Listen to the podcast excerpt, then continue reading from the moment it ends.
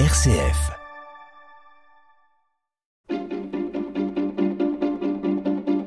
L'agenda des régions, les idées sorties des radios RCF. Trois directions ce matin, le Morbihan, le Nord et la Nièvre. Nous commençons avec un festival de musique en Bretagne, plus précisément dans le département du Morbihan. Nous parlons du festival interceltique de Lorient, figure de la culture celtique. Et Pierre Giraud, c'est une année marquante pour ce festival. Exactement une édition anniversaire pour euh, le Festival interceltique de Lorient. Annulé en 2020, les 50 ans sont finalement célébrés cette année. Les concerts ont commencé vendredi dernier et se poursuivent jusqu'à ce dimanche. Le festival met en avant pour 2021 la Bretagne. Alors ce choix permet euh, de s'adapter à la situation sanitaire tout en invitant des grands noms de l'interceltique comme Alan Stivell en concert ce mercredi à 21h ou encore euh, Dan Herbraz jeudi également à 21h à l'espace marine avec des places assises. Et puis on n'oublie pas non plus euh, la nouvelle génération hein, avec la scène émergente, comme le groupe Noon, demain à partir de 20h à la scène Bretagne, et cette fois-ci c'est debout.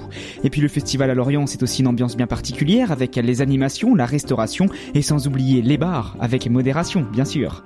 Pierre Giraud, RCF Sud-Bretagne. Nous partons maintenant pour les Hauts-de-France, à Amiens, découvrir la 12e édition du Festival international de jardin, un événement organisé par l'association Art et Jardin au cœur des ortillonnages, ces marais aménagés depuis le Moyen-Âge, à quelques mètres de la cathédrale gothique. Anne-Henri, quelle est la particularité de cette escapade? Eh bien, vous pouvez réaliser ce parcours poétique du Festival international de jardin aussi bien à pied qu'en barque.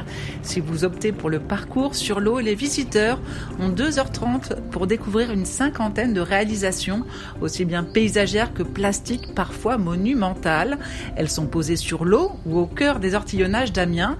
N'hésitez pas alors à descendre de la barque électrique sur chaque îlot des marais pour partir à l'aventure et admirer des potagers atypiques, des aménagements de ruches en suspension à 3 mètres du sol ou des cabanons de pêcheurs transformés en huttes d'artistes.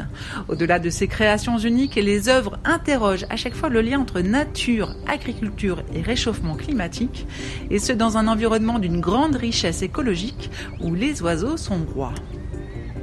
Anne-Henri, RCF Hauts-de-France.